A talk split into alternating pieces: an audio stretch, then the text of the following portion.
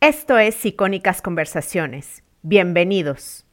Ferrero sabemos que tiene este envoltorio dorado. Estamos acostumbrados a verlo en televisión, por ejemplo, siempre en un contexto muy, muy navideño, muy elegante, festivo, exclusivo, ¿no? Un poco singular también, lo, lo, asociamos un poco al lujo, ¿no? Tenemos eh, bueno, los anuncios tradicionales de Ferrero siempre eran con, con, la Presley, ¿no? Recuerdo. Y era un poco eso de la singularidad, ¿no? Lo exclusivo, un poco lo aspiracional, ¿no? Queríamos, todos queríamos ser esa, esa anfitriona. Claro, de momento lo primero que, que, vemos entonces es el envoltorio, ¿no? Ya nos está diciendo que es un bombón, bueno, pues algo más exclusivo, es singular, es especial.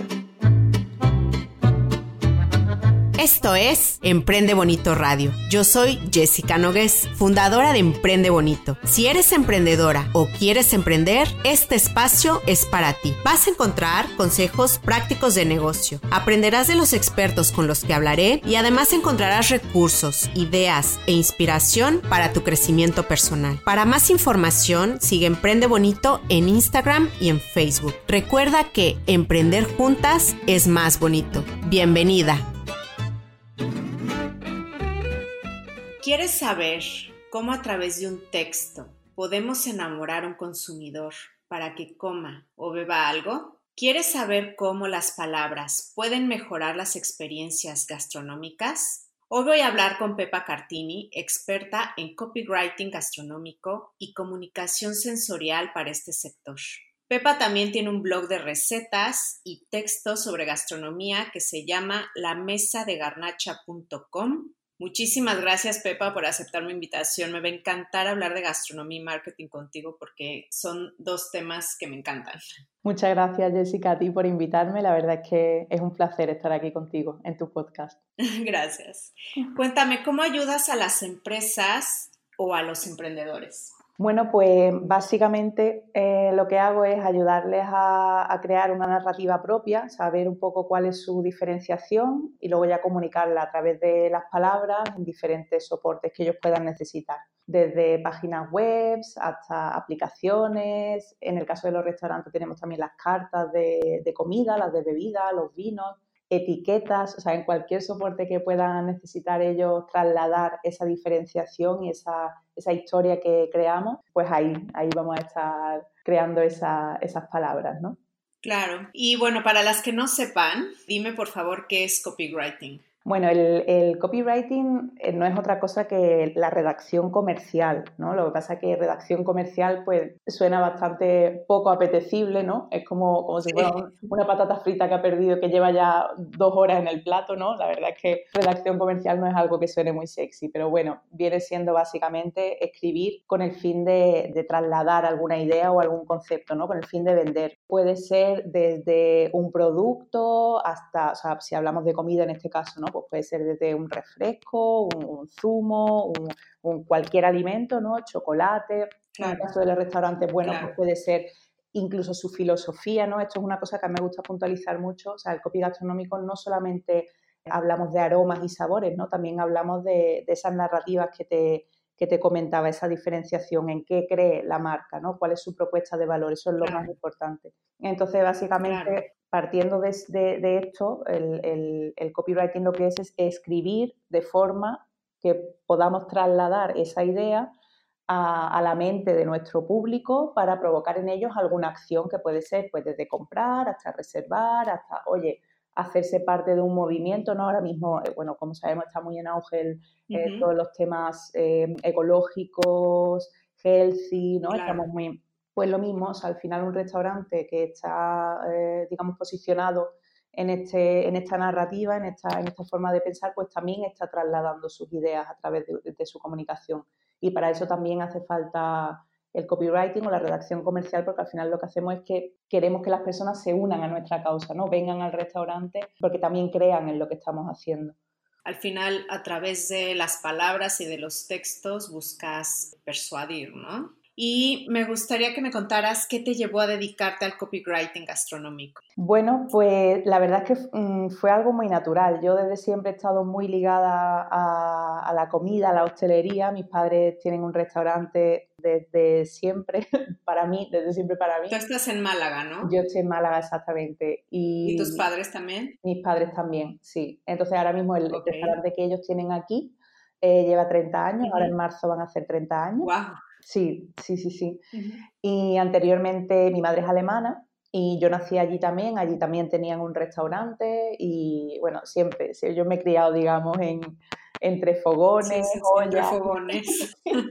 y todo esto. Entonces, eh, claro, realmente una, una, cosa que yo me he ido dando cuenta a lo largo de mi vida, a raíz también de trabajar en otros restaurantes y tiendas de alimentación, es que al final la palabra en la gastronomía es un factor muy importante porque cuando estamos trabajando con personas que todavía no han probado un alimento, no han probado un plato o no han probado un vino, por ejemplo, da igual lo que sea dentro de, la agroalimentación, tenemos que trasladar de alguna forma qué van a sentir, ¿no? O por qué deberían probar una combinación, un maridaje, un, plato. Y al final son las palabras las que utilizamos para crear una especie pues, de imaginario o de metáfora o de, historia, ¿no? Para trasladarle pues qué van a sentir o por qué deberían elegir un plato específico o un producto concreto. Así que, bueno, en toda esta historia de estar siempre trabajando eh, con la comida, con mis padres, luego se juntó un poco la la suerte, ¿no? De algún modo, yo escribía el, blog que tú has comentado, que lo escribía por puro amor al arte, yo no sabía que, existía una profesión mm,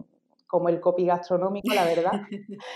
y bueno, se me juntó eso, que tenía el blog, que iba bien, me empezaban a, llamar algunas marcas y a la vez yo estaba terminando mi, mi máster en gestión e innovación gastronómica y ahí ya me di cuenta, claro, llegué al módulo de marketing gastronómico y comunicación y entonces me di cuenta de que realmente lo que estaba haciendo y lo que llevaba toda la vida haciendo en los restaurantes al escribir eh, los menús en las pizarras, al redactar cartas de vino, realmente tenía un nombre, ¿no? Y era comunicación gastronómica y más concretamente, bueno, pues al final es copy, ¿no? Entonces ya me empecé a formarme, he hecho muchos cursos, sigo formándome siempre, creo que la formación es muy importante el reciclaje continuo y, bueno, hasta el día de hoy. Muy bien.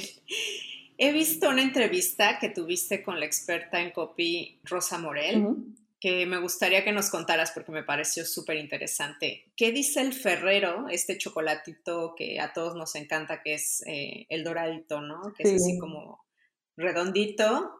¿Qué nos dice el Ferrero al cerebro? El ferrero, fíjate que si analizamos un poco lo que es objetivamente, no deja de ser un bombón, o sea, hay muchos bombones en el mercado, pero ¿qué diferencia al ferrero de otros bombones que podemos encontrar? Bueno, Ferrero sabemos que tiene este envoltorio dorado, estamos acostumbrados a verlo en televisión, por ejemplo, siempre en un contexto muy, muy navideño, muy elegante, festivo, exclusivo, ¿no? Un poco singular también, lo, lo, asociamos un poco al lujo, ¿no? Tenemos eh, bueno, los anuncios tradicionales de Ferrero siempre eran con, con la Presley, ¿no? Recuerdo. Y era un poco eso de la singularidad, ¿no? Lo exclusivo, un poco lo aspiracional, ¿no? Queríamos, todos queríamos ser esa, esa anfitriona, ¿no? Claro, de momento lo primero que, que, vemos entonces es el envoltorio, ¿no? Ya nos está diciendo que es un bombón, bueno, pues algo más exclusivo, es singular, es especial. Si seguimos y quitamos ese envoltorio que además tiene un sonido específico, un poco relacionado también con la magia, ¿no? Porque fíjate que no es, no es plástico, es como el envoltorio que tiene es como papel albal, que decimos aquí un poco, ¿no? Papel de orillo. El sonido que tiene ese papel también nos está trasladando un poco al típico sonido que escuchamos. Como crujiente. Sí, crujiente, un poco de magia, ¿no? Como si fuera un poco el sonido que escuchamos en las películas cuando hay algo mágico, se asemeja un poco a ese sonido, ¿no? Si mordemos, una vez que ya tenemos el, el ferrero que además tiene esas chispitas de, almendra crujiente, que eso ya lo vemos con los ojos, ¿no? Ya sabemos que va a ser crujiente, o sea que no, es una superficie lisa. Cuando lo mordemos, ahí ya tenemos el primer, el primer toque crujiente en boca, ¿no? Digamos, ya. Y fíjate una cosa que es muy interesante, que la sensación de crujiente, el crujido, realmente lo percibimos nosotros a través del, oído. O sea, aunque decimos que algo es crujiente, pues cuando lo mordemos realmente es el oído el que, nos, el que nos lo está diciendo. Luego tenemos ese contraste con el interior del, bombón, que es, bueno, está relleno, no es cremoso, luego vuelve otra vez el crujiente de, la, de, la, avellana que tiene, que tiene en el centro. Al final nos está transmitiendo muchísimas sensaciones diferentes, que además es lo que le gusta al cerebro en la comida, ¿no? No es casualidad que, en los platos que más nos gusten mezclen texturas diferentes. Claro, normalmente nos gusta eso. Estoy de acuerdo, me encanta eso, sí. Si piensas, por ejemplo, en tu plato preferido, no sé si ahora mismo te viene a la cabeza. El spaghetti allo scolio, bueno, es un plato italiano que, que tiene mariscos y pero sí, o sea, tiene diferentes texturas. Mezcla también, claro. Es que al final lo que nos gusta siempre es la variedad, ¿no? De hecho, decimos, ¿no? En la variedad está el gusto también, de, con un poco con otro significado, pero al final lo que le gusta al cerebro es la variedad.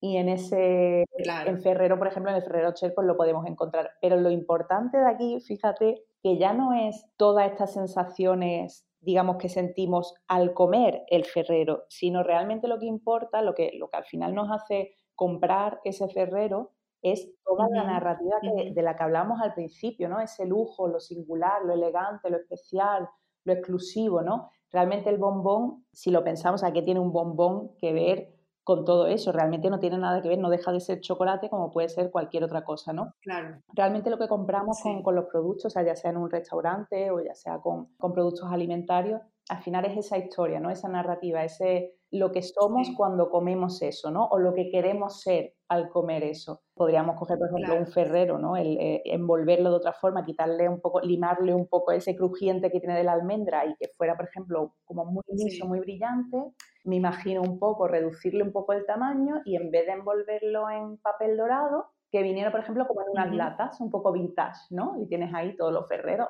eh, agolpados. Y que la narrativa quizás pues fuera, oye, esto te lo puedes llevar siempre en el bolso, eres una mujer eh, libre, urbana, empoderada, eh, artífice de tu propia vida. El bombón es el mismo, o sea, puede tener el mismo sabor, pero al final nos resulta distinto por, todo, por todas esas etiquetas que le estamos colgando, ¿no? Así que fíjate la importancia de la palabra en la gastronomía, hasta qué punto influye en, el, en cómo percibimos la, la comida, ¿no? Claro. También escuché que, yo no sabía esto, lo escuché en una de tus entrevistas, que hay cinco sabores. ¿Qué le dicen estos sabores al cerebro? Esto es un tema que está en continuo mm, estudio. Hasta ahora mismo, bueno, y seguramente cuando esto se escuche ya habrá otra nueva investigación. claro, lo interesante de esto, lo que, o lo que por ejemplo se utiliza mucho en el copy gastronómico es entender que, por ejemplo, el dulce, el sabor dulce, de forma un poco intuitiva, siempre le ha dicho, bueno, más que intuitiva, eh, biológica, ¿no? Le dice a nuestro cerebro, bueno, pues que ahí hay hidratos, ¿no? Lo dulce, eh, lo dulce eh, tenemos hidratos. Nos gusta también lo dulce por eso, porque sabemos que al final nosotros estamos hechos, a los humanos, como cualquier animal, estamos hechos para sobrevivir, ¿no? Lo que buscamos es la, la supervivencia, el crecer, el, bueno, al final vivir, ¿no? Sí. Entonces, claro, el dulce lo que nos permite es eso, es tener acceso a algo que a nuestro cerebro le permite funcionar y a nuestro cuerpo también, ¿no? Por otra parte, el amargo, por ejemplo, el amargo siempre, el sabor amargo, el sabor ácido también siempre nos han avisado un poco del peligro, ¿no? El, si miramos un poco los venenos que, que hay, que existen en la naturaleza, tienen esos sabores, ¿no? Tienen el sabor amargo, tienen el sabor ácido y nos avisan un poco de que, oye, esto mejor no tomarlo, ¿no? Se me ocurre también el umami, ¿no? Que, que, que es el, el, último sabor que se, que se descubrió, del que se habla, el umami está muy relacionado con, con, las proteínas, ¿no? También nos no resulta muy, muy agradable, muy casi adictivo, porque está muy relacionado pues con la, con la recuperación de, de los músculos al final, ¿no? Eh, gracias a las proteínas. ¿Qué sería un sabor umami, por ejemplo? Mira, el umami eh, es un sabor que se encuentra, por ejemplo, en los tomates maduros, en el queso ah, parmesano, en las anchoas. O sea, es un, es un sabor, es lo que, lo que denominamos sabroso. Es difícil de explicar si no, Sí, sí, sí. Si lo sientes, sí te das cuenta. O sea, si estuvieran, por ejemplo, ahora comiendo, oye, vamos a probar este tomate muy maduro, ¿no? O vamos a probar el queso parmesano, nos damos cuenta de que tienen como algo en común, como un hilo que les une, que es el umami, ¿no? Esa sensación de sabroso, de, mmm, qué bueno, ¿no? Sí, claro. Mm. Sí, sí, no. Y luego también el del salado hay una cosa muy interesante que dice un autor que a mí me encanta, que es Massimo Montanari, que el sabor salado culturalmente, porque hasta ahora lo que estábamos hablando era un poco eh, de forma biológica, ¿no? Pero eh, de forma cultural, el salado siempre se ha asociado un poco, igual que el resto de sabores fuertes como los especiados, a las clases más humildes, ¿no? Porque al no tener a lo mejor muchas, mucha variedad en la cocina se servían de, sabores más intensos pues para hacer la comida un poco más agradable, ¿no? Para vivir esa experiencia de, la que, de la que muchas veces hablamos. Y además también porque el salado, fíjate, que es una forma también de, pues, de lograr que los alimentos nos duren un poco más, ¿no? Claro. Que eso era precisamente... Es un conservante natural, ¿no? Exacto, es un conservante natural. Entonces, esa forma de conservar los alimentos también se, se han asociado un poco a las clases más humildes, porque bueno, al final es una forma de asegurarte, entre comillas, el pan de mañana, ¿no? Y eso un poco... Ah, eso me hace súper interesante. Y es que, o sea, a mí esto me parece fascinante. Me, gusta tanto la gastronomía porque al final es, una, es como una ventana al mundo, ¿no? De, y al ser humano. Claro. Entonces, me parece muy... Claro, y además es algo que con lo que vives todo el tiempo, claro. todos los días. Comes. Sí, exacto, exacto. Y me gustaría que me dijeras ¿Cuál es la importancia de saber a quién nos estamos dirigiendo cuando escribimos textos para proyectos gastronómicos? Pues mira, es uno de los puntos más importantes. O sea, si, no sabemos a quién nos dirigimos, no puedes crear textos copy ni puedes crear un storytelling estratégico. ¿no? Cuando hablo de storytelling no, no hablo por eh, a modo de entretenimiento, sino storytelling enfocado a, a negocio. Si no sabemos a quién nos dirigimos, no podemos crear esa narrativa, no podemos crear textos que realmente conecten con la persona que lo debe leer, ¿no? O que, lo, que debe emprender esa acción que nosotros buscamos. Mm, fíjate si pienso, por ejemplo, en cualquier alimento, por ejemplo, unos cereales, ¿cómo le transmites unos cereales a una madre? si esos cereales se dirigen al niño, tu narrativa va a ser totalmente distinta, tus argumentos van a ser totalmente distintos a que si esos, si esos, cereales se dirigen a la madre. Por ejemplo, si los cereales son para el niño, sí o sí tenemos que hablar de salud, de seguridad, de nutrición, de que les va a ayudar a ser más fuertes, de que van a ser bueno, los más listos del colegio, de que, de que lo estamos cuidando, ¿no? Una madre que busca al final cuidar al niño.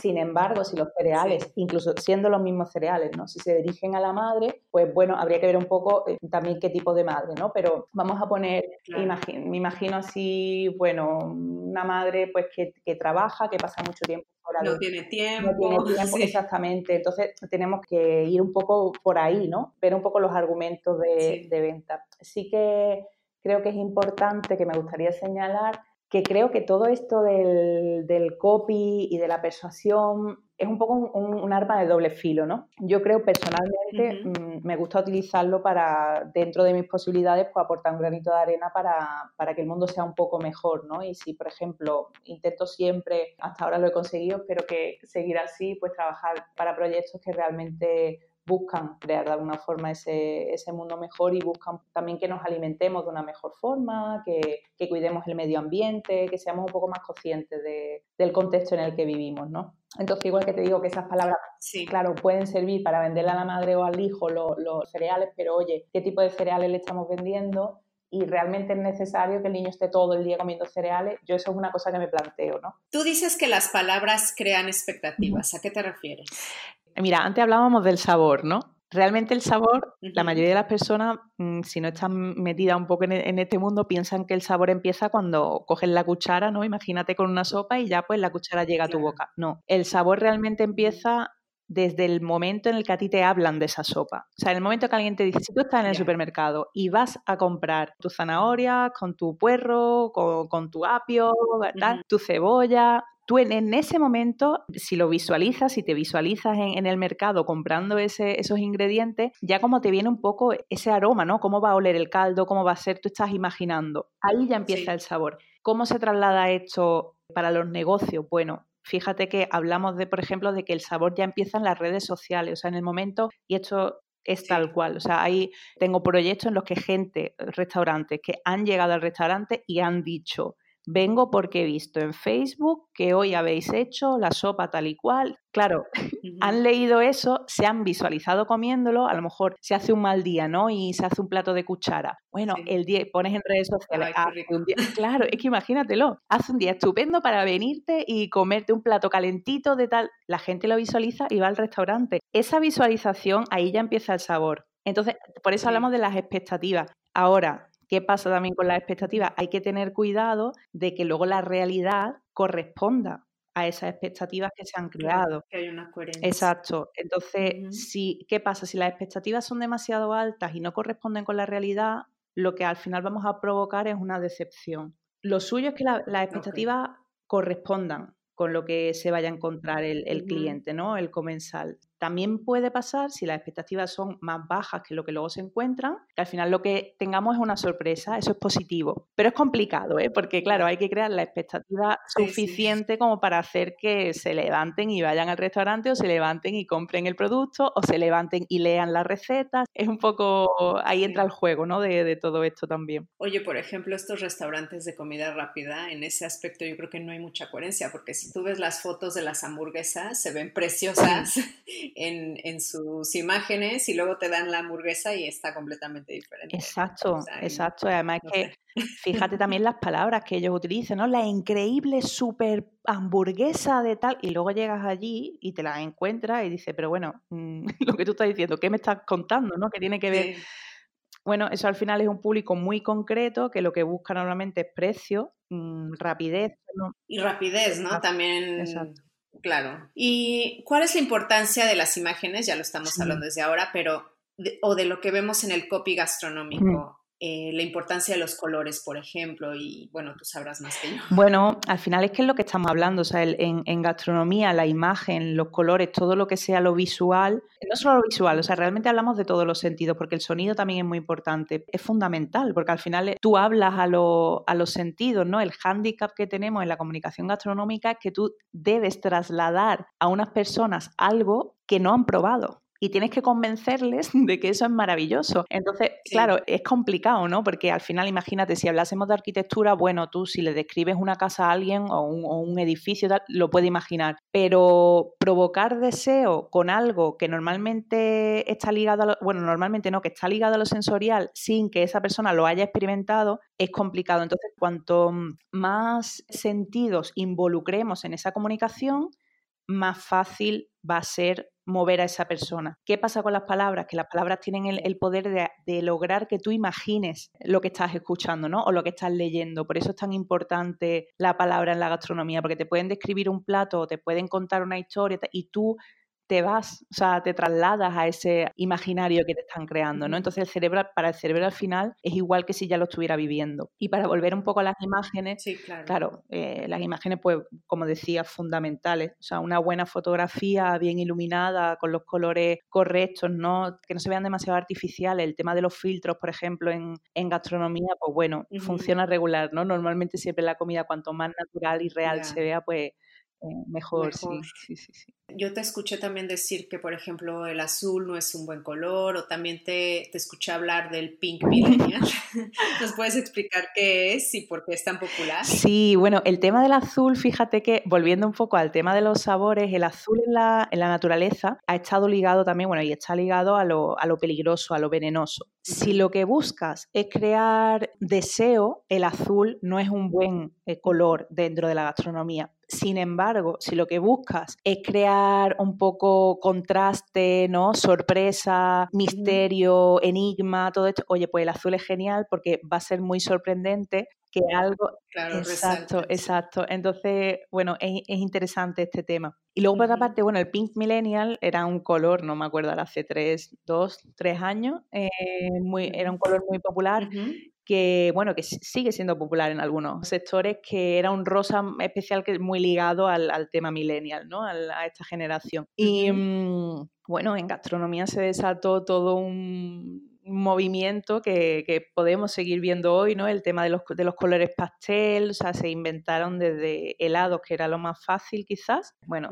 todo el, imaginario este de, de las ferias, ¿no? De los algodones de azúcar, de el sándwiches rellenos de helado, era un poco, también un poco una estética muy, asiática, ¿no? Ellos que son muy fan de, todo, de todo lo estrambótico un poco, ¿no? Sí, era una tendencia un poco que, que allí funcionó muy bien. Y me gustaría que hace rato mencionabas el storytelling. ¿Cuál es la importancia de contar la historia o del storytelling para los proyectos gastronómicos? Pues fundamental. O sea, de hecho, mm, fíjate que esta es uno de, los, de los problemas que, o de los retos que, que más me encuentro en el sector gastronómico es que hay ya sí que existe esa conciencia de que saben que la importancia de la comunicación, ¿no? De, trasladar lo que están haciendo y conectar así con las personas, con sus potenciales clientes, pero mm, todavía no existe mucho esa conciencia de, oye, vale, pero ¿cómo me voy a diferenciar? Sé que tengo que comunicar, pero ¿qué voy a comunicar? O sea, ¿cómo me voy a diferenciar en un mundo en el que existe tantísima oferta, cada vez hay más ofertas, más proyectos, todos son muy, en el fondo, todos son muy parecidos. Entonces, fíjate, si volvemos un poco al tema de los bombones que hablábamos antes, dos marcas que tengan el mismo bombón, al final es que la única forma de diferenciarlo es ese storytelling, ¿no? Es ver cuál va a ser tu narrativa. Va a ser esa, esa exclusividad que hablábamos, esa elegancia, ese, lo aspiracional, o va a ser ese movimiento urbano, juventud, mujer empoderada, ¿no? Que hablábamos. Bueno, como eso hay sin fin de narrativas, ¿no? Pero al final e, es, fundamental hoy. O sea, con todo, cuanto más proyectos parecidos existan en un sector, más importante se torna el, el storytelling. Ya. Sí, al final, no sé, no es lo mismo que, por ejemplo, nada más vendas tu queso sin contar la historia, o tu salsa, o yo qué sé, o que lo vendas contando que fue, no sé, una receta de tu abuela, o yo qué sé, ¿no? O sea, es como que conecta más. Claro. Y vamos a hablar ahora de lo digital. ¿Cuál es la importancia de la presencia digital para cualquier proyecto gastronómico?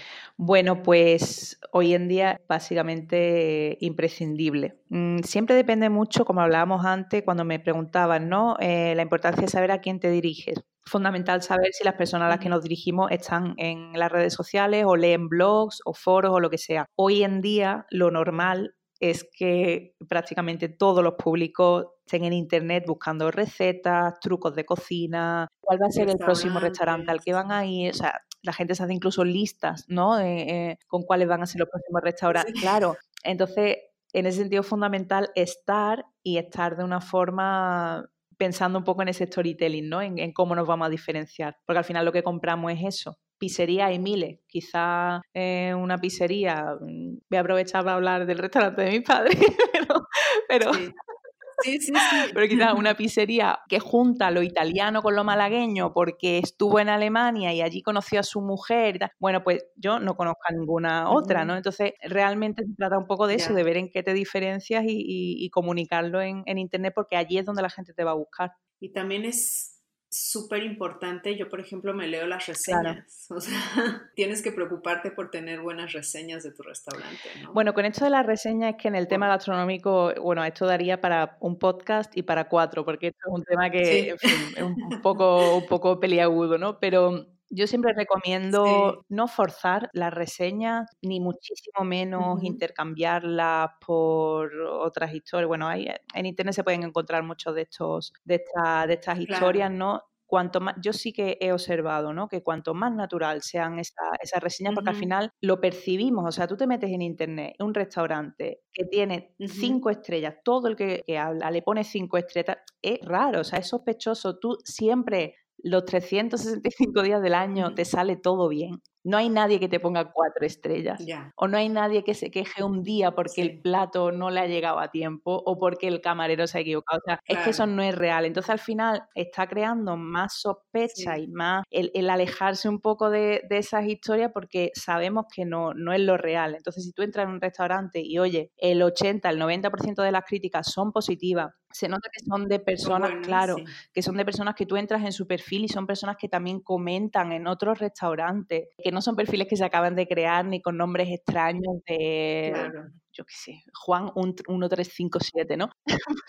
claro, y que solo ha comentado en ese restaurante. Bueno, pues al final no somos tontos, ¿no? El, los consumidores sabemos eh, un poco ya de qué va la película y, y claro, ¿son importantes las reseñas? Sí, pero que sean naturales y que sean reales. Y por ejemplo, ¿cómo emocionas a alguien con un texto en redes sociales, por ejemplo, en temas gastronómicos? Bueno, pues primero, como hablábamos, depende un poco de de cuál es el proyecto, de a quién quieres emocionar también y cuál es tu objetivo. Es importante saber que, lo, que los textos siempre son estratégicos, ¿no? Cuando hablamos de, copy. Entonces, quieres emocionarlos ahora que estamos en... Tienen que tener un objetivo. Claro, es imprescindible. Ahora que estamos en Navidad, bueno, lo que intentamos es emocionar a las personas para que vengan al restaurante a celebrar sus cenas de empresa, ¿no? Ahí la emoción básica siempre va a ser pues esa comunidad, ¿no? Ese, la, la, ceremonia, el celebrar, el estar en un contexto diferente con las personas con las que trabajas todo el año, el encontrar un sitio en el que puedas estar tranquilo, en el que puedas disfrutar. Al final en este contexto la comida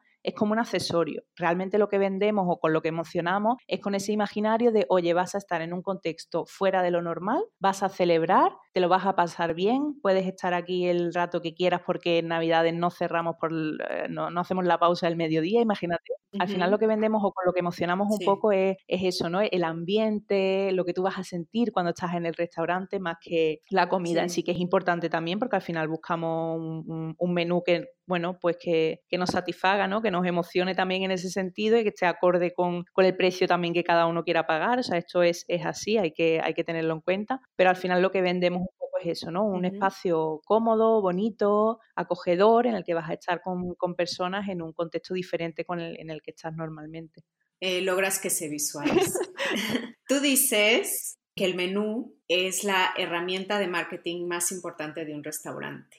¿Por qué lo dices? Mira, esto es una de las cosas, por ejemplo, en las que he evolucionado como profesional y hoy en día, por ejemplo, es una herramienta de marketing, pero también es algo más o es también algo diferente. Hoy el, menú del restaurante lo veo como un punto de contacto más entre la marca, o sea, entre, entre, ese imaginario que hablamos, ¿no? Entre ese storytelling y el cliente. Entonces, como tal, tiene que seguir, es parte de toda esa narrativa, ¿no? No vale de nada que tú en redes sociales estés eh, hablando de, bueno, pues volvemos otra vez al tema de la ecología, ¿no? De lo sostenible y tal, y luego la gente, bueno, tus comensales lleguen al restaurante, se encuentren una carta plastificada y que tu oferta gastronómica pues esté llena de, ingredientes que no sean de temporada, ¿no?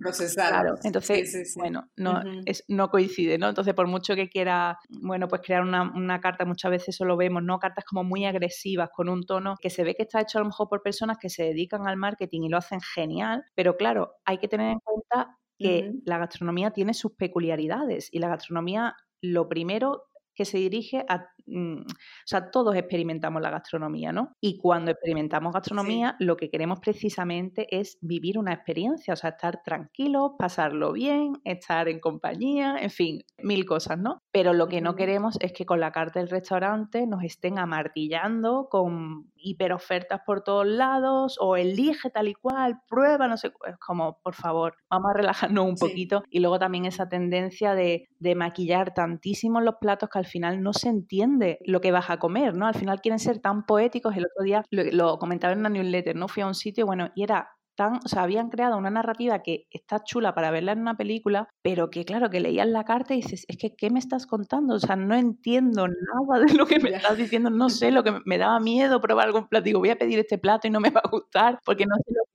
y va, a llegar claro, otra cosa. Claro, claro, que hasta ahí ya hemos llegado. Oye, no hay que olvidar ¿no? que al final es una herramienta para facilitar la elección al comensal y bueno, pues que respete un poco esa narrativa y, poco más, al final la carta poco más. Y bueno, por ejemplo, ¿qué elementos tú recomendarías que debe de tener un buen menú? O sea, por ejemplo, ¿qué opinas de estos menús que son de casi casi 30 páginas? o no sé, o sea, ¿cuáles son los elementos que tú dirías que tiene que tener? Sí, un menú atractivo que venda de antojo. Pues mira, lo primero es que esté redactado en el mismo idioma que hablen los comensales. Es decir, esto lo vemos mucho en las cartas de vino. Mm, de nada te sirve. Me, parece genial que el sumiller tenga 14.000 carreras, que sea el mejor sumiller del mundo y que fantástico pero es que si tú vas a hablar en ese idioma con el que tú hablas con tus colegas, si ese idioma lo vas a trasladar a la carta, la gente no te va a entender. O sea, la gente normalmente al comensal no le importa que si el vino ha hecho la fermentación maloláctica y ha estado, vamos a ver, no le interesa. O sea, el, comensal lo que quiere saber es con qué plato le va a ir bien ese vino, si es un poco más afrutado o no, si es seco y poco más, ¿sabes? El, al final poco más. Lo que quiere saber es lo que va a sentir con ese vino, pero no el proceso normalmente, ¿no? Si hablamos de, de restaurantes en los que bueno, pues van las personas de a pie, ¿no? Que no son entendidos del mundo del vino. Entonces, primero, un lenguaje que entienda la gente a la que nos dirigimos.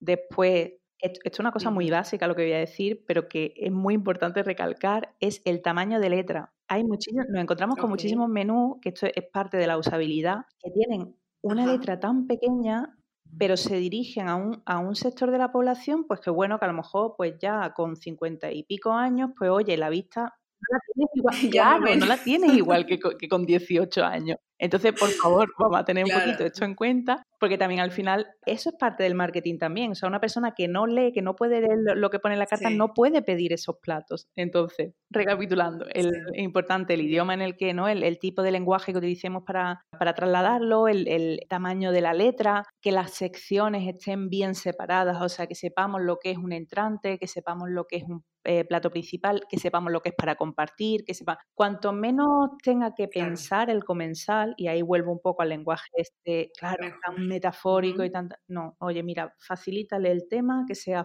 pues eso, fácil de entender, fácil de leer y poco más. Es que realmente siguiendo estas cosas tan básicas ya, bueno, hemos hecho un, Hemos dado un, gran paso ya. Yo, por ejemplo, mis menús favoritos, me he topado, por ejemplo, cuando he ido de, de viaje a Italia, no sé, estas tratorías o estas hosterías que tienen, que hacen platos al día, o sea, cada día cambia el menú y entonces tienen que hacer el, menú a mano, ¿no? Casi, casi todos los días tienen que escribirlo en una hoja. Como que transmite esa parte casera, hecha a mano, o sea, literal en todo, o sea, desde el menú hasta lo que te sirve, ¿no? Entonces ahí tiene como mucha coherencia. Sí, sí, totalmente. Entonces, los errores más comunes de los restaurantes o productos gastronómicos al hacer el copy? Así, si quieres mencionar dos, ¿cuáles serían? Pues por una parte lo del lenguaje, o sea, utilizar un lenguaje que la gente no entiende, pero tanto para arriba como para abajo, es decir, un lenguaje demasiado rimbombante, como a veces un lenguaje demasiado de colegueo, como, como decimos aquí, que incluso se traslada también a los camareros. O sea, yo llegaba ahí a un restaurante con mi madre, que es una señora que tiene ya 65 años, y que el camarero le diga, chica, ¿qué tal? Oye, mira, camarero de 20 años, mira, no, ¿sabes? No pega, no, no le digas a mi madre, tienes 20 años, no le digas a mi madre, chica, ¿qué tal? Porque no la conoces de nada y no. Eh, lo mismo en las cartas, ¿no? Si hay que ver un poco cuál, qué, de qué tipo de restaurante estamos hablando, cuál es su oferta, cómo es la decoración, todo esto y utilizar el mismo lenguaje eh, a la hora de, utilizar las palabras, ¿no? Realmente es que es un poco mm, lo mismo que veníamos diciendo antes, el, el, tamaño de letra también importante, no mantener la coherencia quizás, es que al final esto es, es un poco todo lo mismo. Yo creo que se resume en el tema de la coherencia. Que lo que cuentes en la carta esté en sintonía con lo que ofreces en el plato, con el tipo de personal que tienes y con el sitio en el que estás. O sea, teniendo esto claro, ya mm, igual avanzamos mucho. Yo sé que tú amas el vino. ¿De dónde viene este gusto, este amor? Bueno, pues realmente creo que un poco por mi familia también, ¿no? a mis padres siempre les ha gustado mucho, bueno, pues eh, quizás comer con vino, ¿no? Los, brindis, ¿no? Brindar. Es algo que está como muy, no sé, lo, tengo como muy arraigado en, mi imaginario familiar, ¿no? En, allí también en el restaurante. A mí me fascinaba, o sea, cuando llegaba el, proveedor de vinos, ¿no? Y mi padre había las cajas, las colocaba. Yo ver todas esas botellas, el cómo le contaba él también a la gente, ¿no? ¿Qué vino iba mejor con qué plato? ¿Por qué? Todo esto me, parecía, eh, siempre me ha llamado mucho la atención. Luego ya al formarme yo también en el mundo del vino, pues es una cosa que me parece tan curiosa como una fruta, que al final es la uva, ¿no? Puede transformarse de tantas formas distintas en una bebida que nos aporta tanto. O sea, que al final el vino está relacionado con la conversación, con, estar unido con otras personas, con disfrutar del momento. Entonces, mm, ahí también hay tantas historias y hay tantas vivencias que yo creo que es eso un poco por lo que me, me fascina tanto. Mm. Te gusta. ¿Y qué diferencia puede hacer un buen copy, por ejemplo, en una etiqueta en una botella de vino? Pues todo, todo también. Mm, volvemos un poco al tema del lenguaje. Eh, una etiqueta, además que creo que ahora hay muchos ejemplos de esto en, Internet dando vueltas también, ¿no? cómo se comunica el vino a través de la palabra en una etiqueta. Si el vino está pensado para que lo, lo compren y lo disfruten personas de a pie, no es buena idea meter en la etiqueta términos tan técnicos que vale, que a las personas que, entienden mucho de vino pues les puede, les puede servir de ayuda, pero es que la persona que, entiende mucho de vino no va al supermercado a comprarse una botella o no va, ¿no? Son, personas a lo mejor que están apuntadas a un club de vinos, o, entonces si pensamos por ejemplo en, los vinos que están en el supermercado o que están en las tiendas pequeñas y tal, bueno, pues un lenguaje que, entienda a la gente, contarle un poco de dónde viene esa, de dónde viene esa uva, quizás a modo de historia. Mira, te pongo un ejemplo eh, que se me ocurre ahora mismo. El, hay un tipo de vino que se, que se da sobre todo en Alemania, en Canadá, que es el vino de hielo. El vino de hielo de por sí ya tiene una historia súper curiosa. O sea, el vino de hielo se hace con uvas que han sobremadurado en la cepa, o sea, que han pasado más tiempo en esa viña ¿no? de, lo normal, y se recogen en la primera helada. Es decir, hay personas, o sea, cuando ya empieza a hacer frío, ya empiezan a decir, oye, va a helar en cualquier momento. Hay personas dando vueltas por la viña y en el momento en el que hiela, ¿qué pasa? Que la uva, lo primero que se congela es el agua. Entonces los azúcares no se congelan todavía. El vino de hielo se hace en la misma viña. Lo que se hace es, al, digamos, para que no entienda todo el mundo, al aplastar la, uva, ¿qué pasa? Los cristales rompen y lo que sale es un néctar, que son los azúcares concentrados, concentrados, concentrados. Claro, tú imagínate, si ya helado, normalmente el suelo también está un poco helado, ¿no? Yo me imagino esas pisadas en esa viña, ¿no? un poco crujientes cuando comprimen la, uva y ese crack de los cristales, cómo caen esa, esa gota, ¿no? De, de néctar. Bueno, Claro, las botellas de vino de hielo también pues son un poco singulares, ¿no? Suelen ser un poco más pequeñas, es un vino es un poco más caro de lo normal porque es muy singular, requiere también de personal cualificado, especial, ¿no? Más personal de lo normal. Eso es una cosa que tú lo cuentas en una botella de vino, oye, pues mira, a tal hora estuvimos o en, en este momento esperamos, en el momento justo en el que los cristales tal, eso es una historia que tú la escuchas y dices, ostras, ¿no? Qué chulo, qué pasada. Se te claro. probarlo, de hecho a mí se me antojó ahora. ¿Cómo será ese vino? Qué curioso. Oye, pues es que hay un montón de vinos y un montón de uvas con historias curiosas con, que se pueden contar en las etiquetas. Entonces, un poco siempre pensar eso, ¿a quién se dirige el vino? ¿Quién lo va a beber? Esa gente entiende mucho de vino, poco, entiende entre comillas, porque al final lo que hay que entender es que te guste el vino y, listo, ¿no? Pero ver un poco en, qué idioma le, vamos, a, con qué lenguaje le vamos a trasladar esa, la historia de la bodega o el tipo de vino, el tipo de uva, el, poco lo, bonito del, vino, ¿no? Lo que entienda todo el mundo.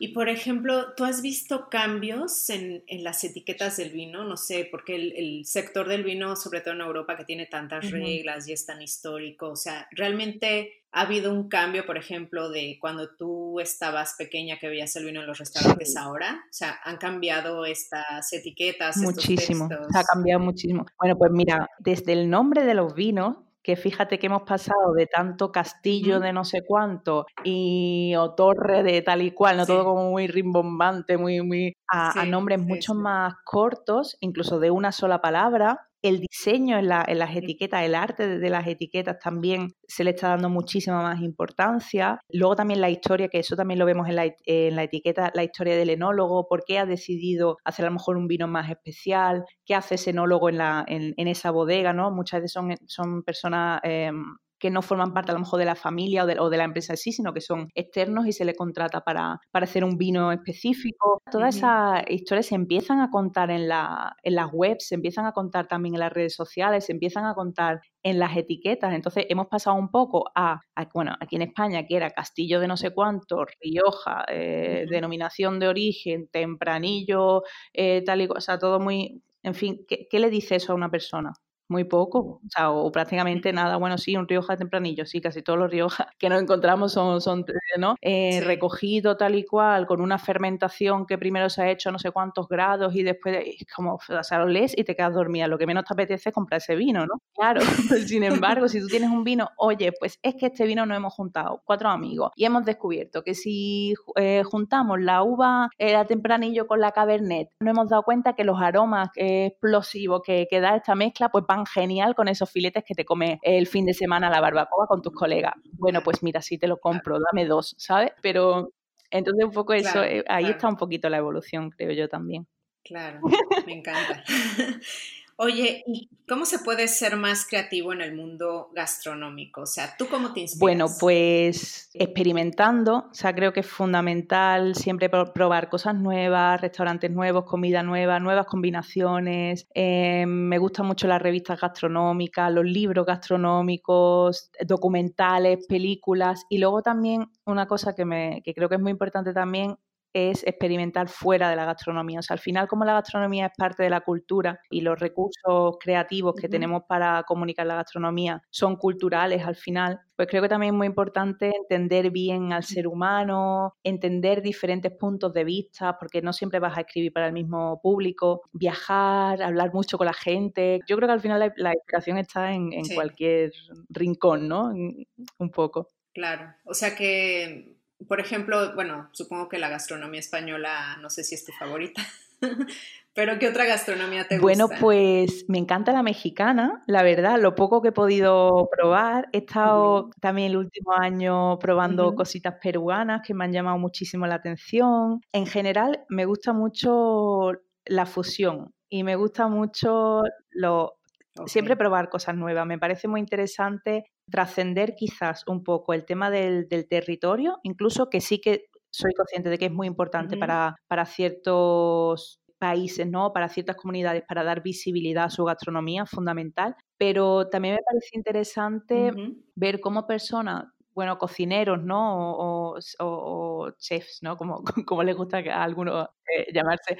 Pero cómo ellos utilizan un poco su propio imaginario, su propia vida, su propia historia para contarnos esa historia a través de los sabores, ¿no? Cómo ellos hacen diferentes combinaciones y luego al final pues nos están contando sus recuerdos gastronómicos, ¿no? La verdad es que no tengo ni sabores ni tipos de gastronomía preferidos. Me encanta probar muchísimas cosas diferentes y, bueno, es que mm, yo creo que un poco ahí está la, clave, ¿no? A mí me emociona mucho conocer, conocer diferentes historias y conocer diferentes formas de entender la cocina. Y tú que eres española y te dedicas a la gastronomía, por ejemplo, si ahorita pudieras escoger un plato español que se te hace como que muy, muy interesante por las texturas, por la historia, que dirías que es como muy peculiar. Mira, es que me lo has dicho, lo que me viene a la, a la cabeza es un plato muy, es un plato de aquí de mi barrio, el gazpachuelo marinero que le decimos. Se hace con, una, con una base de, caldo de, pescado y lleva también, se mezcla con, mayonesa. Y el caldo, claro, queda bastante espesito. Luego lleva también, algunas personas le echan patata y arroz, otras solo patata, otras solo arroz, lleva pescado. Es un, es un plato muy es consistente. Sí, sí, a mí los platos de cuchara me encantan. O sea, también las legumbres me gustan mucho. Mm, yo creo que sí, ese plato ese y realmente todos los platos de cuchara es que me, me gustan mucho. Me gustan mucho, me trasladan mucho eso a mí. Me gustan mucho. ¿Es de Málaga? Sí, el gazpachuelo, sí, sí, es de, además concretamente del palo de, de, mi barrio. Es un plato típico de los pescadores, ¿no? Pues que, bueno, pues pescaban lo, con las barquitas chiquititas, aquí hay un montón de, si vas al, al paseo marítimo, a la playa, pues hay, hay muchas barquitas pequeñas y los pescadores pues viven allí, tienen sus casitas en la, en la playa, salían a, a pescar y, bueno, pues con lo que había de ese día, pues se hacía esa sopa, ¿no? ¿Qué pasa? Que hoy en día ya la ha adoptado también la alta cocina, ese, ese tipo de sopa aquí en Málaga, y bueno, se, se, hacen desde un montón de variaciones diferentes, ¿no? Y eso también es, muy interesante, ¿no? Ver cómo van evolucionando los, los platos, pero este, este plato así sencillito de aquí de, de mi barrio, la verdad es que me gusta, me gusta mucho, me traslada mucho eso a mi, a, mi familia, a mi, a mi, infancia, a, esa calidez, ¿no? Al estar todos juntos, es, algo que, que, me gusta mucho. Sí.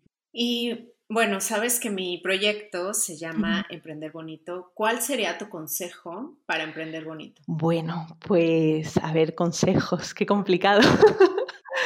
bueno, intentar un poco mm, seguir el corazón de una. O sea, hay mucha, yo creo que hay muchas formas de hacer las cosas, que no, no hay cosas que estén bien o mal, sino que cada uno tiene un poco su, eh, su visión y creo que lo importante es seguir esa visión, esa, esa forma que tú tienes de entender el mundo, aunque otras personas te digan que es una locura o que no está bien o que hay que hacer las cosas de otra forma, ¿no? En Internet muchas veces nos encontramos las típicas guías, oye, pues hay que hacer esto, tal, tal, tal, cinco formas de tal y cual. Bueno, yo creo un poco encontrar la, la propia forma, ¿no? En conocerse, conocerse y, encontrar la verdad de uno mismo y ya pues expresarla al mundo. Eso es lo que yo pienso. Y si te seguimos en redes, ahorita las emprendedoras van a tus redes sociales, ¿qué se van a encontrar? Pues se van a encontrar sobre todo reflexiones sobre, la, sobre diferentes conceptos gastronómicos. Se van a encontrar eh, de vez en cuando algunos tips o de algunos consejos sobre, más que consejos, son mm, conclusiones que voy sacando, como esto que te contaba de la carta, ¿no? del lenguaje de la, a la hora de, redactar una carta, pues que, que, voy experimentando en mi día a día, me voy dando cuenta de cosas y lo cuento, ¿no? en la, sobre todo en Instagram, que es donde, donde estoy más activa, y la newsletter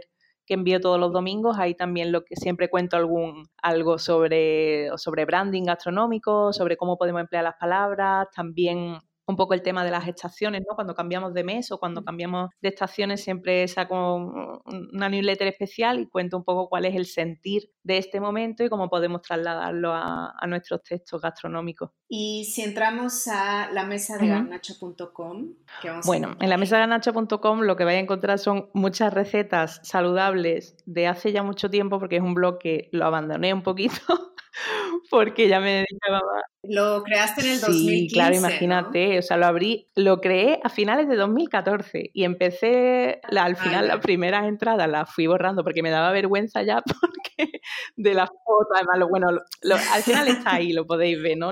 si tenéis pero está muy bien hecho, ¿eh? Yo, yo ya lo visité y se me hizo, está súper bien hecho porque además tienes la opción de imprimir las recetas. O sea, prácticamente yo puedo una receta que me gusta y ya nada más le doy al botón imprimir y ya. Sí, claro, eso son cosillas. La gente, ese blog, lo que me iba pidiendo la gente, yo lo iba poniendo, ¿no? Me decía, oye, ¿qué es que queremos imprimir la receta. Bueno, pues me la averiguaba para encontrar un plugin o algo para que pudieran imprimirla. O, oye, queremos más ensaladas o queremos saber cómo se hacen las recetas de las hamburguesas vegetales. Entonces yo iba un poco así, porque como todo era por amor al arte, o sea, yo ese blog era simplemente compartir lo que iba haciendo en el día a día y no, no le daba mucha más vuelta. Entonces las fotos, bueno, pues las fotos están hechas con el móvil, eh, los textos, pues, o sea, es todo como muy casero. Y luego ya, pues, más tarde ya abrí mi página corporativa de pepacartini.com y allí, pues, sí que mm, escribo poco, la verdad, porque cada vez tengo menos tiempo y es algo que quiero retomar. Ya por lo menos tengo la newsletter, que eso me alegra mucho y me gusta mucho estar en contacto con la gente a través de ese medio, pero sí que quiero retomar poco a poco también los posts del, blog en, en pepacartini.com. Pepa, me encantó hablar contigo, de verdad me la, pasé bastante bien. Espero un día ir a Málaga contigo y probar esa sopa que me dijiste. Finalmente me gustaría que me dijeras, bueno, que le dijeras a las emprendedoras dónde te pueden encontrar. pues en, sobre todo Instagram es donde más estoy, eh, Pepa Cartini, mi nombre, todo junto. Eh, Facebook igual, Pepa Cartini y en la web igual, Pepa Cartini. sí. Pepacartini.com, perfecto. Pues muchísimas, gracias. La que quiera saber más de copio gastronómico, puedes seguir a Pepa Cartini y Emprendedora. Te veo en el próximo episodio.